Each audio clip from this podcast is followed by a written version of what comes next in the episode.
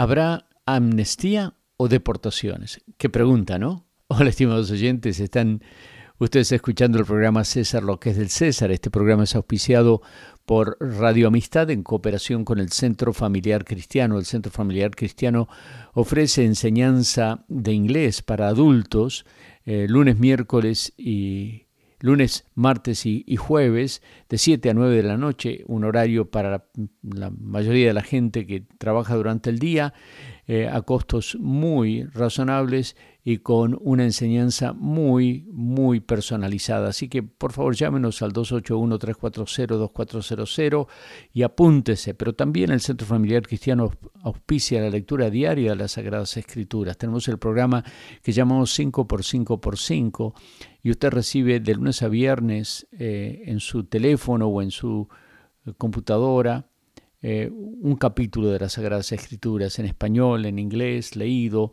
eh, hablado. Suscríbase www.centrofamiliarcristiano.net www.centrofamiliarcristiano.net o llámenos al 281-340-2400, busque la oficina y pida enrolarse en la lectura diaria de las Sagradas Escrituras. Hoy nos toca el capítulo 20 de Segunda reyes.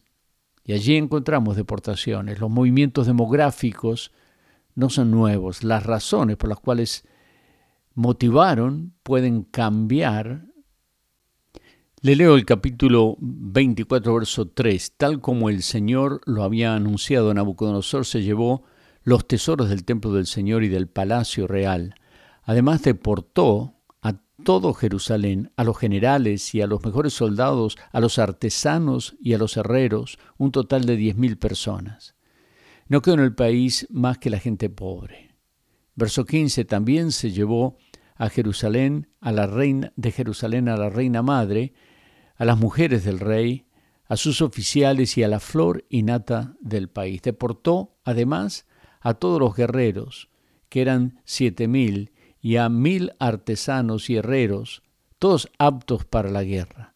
Siempre hay demanda para los buenos trabajadores. Alrededor del mundo estamos viendo estos movimientos étnicos y cada país reacciona de una manera diferente ante la inmigración, ¿verdad? Lo cierto es que los judíos, como disciplina divina, por haberse desviado del camino fueron deportados. Hoy muchos están esperando una amnistía. ¿Sabes que la raíz de la palabra amnistía es amnesia?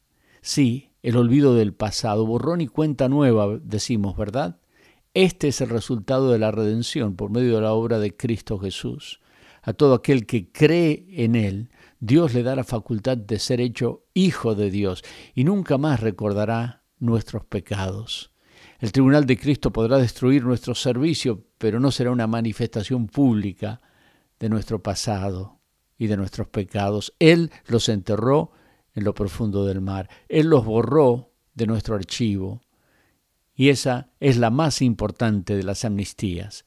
El requisito para calificar es el sincero arrepentimiento y la entrega a Jesucristo como único y suficiente Salvador. ¿Lo quieres hacer hoy? Llámanos Centro Familiar Cristiano 281-340-2400. A César lo que es del César y a Dios lo que es de Dios.